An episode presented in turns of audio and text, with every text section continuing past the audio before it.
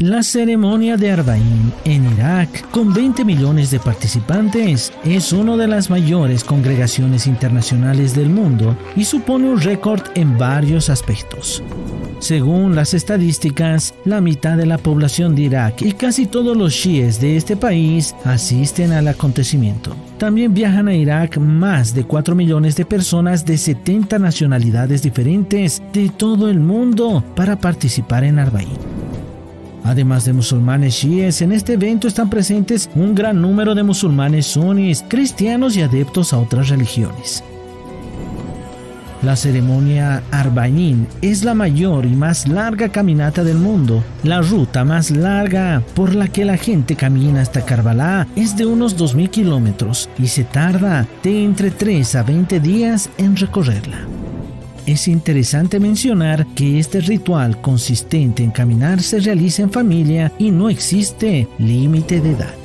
La gente es la principal anfitriona y organizadora de Arbaín.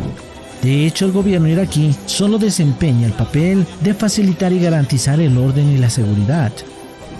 A lo largo de la ruta por la que la gente camina, unas 600.000 personas de forma voluntaria y espontánea y en más de 100.000 lugares de descanso temporales llamados Kubab sirven gratuitamente a los invitados de la ceremonia y donde se les ofrece comida, bebida y preparan un lugar de descanso o alojamiento. También les brindan servicios médicos y de salud.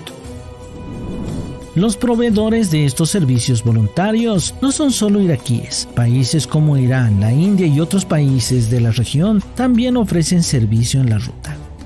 Muchos iraquíes, según una larga tradición, dejan sus viviendas a los invitados, pues creen que la recepción de peregrinos del imán Hussein, que la paz de Dios esté con él, atrae las bendiciones a sus hogares.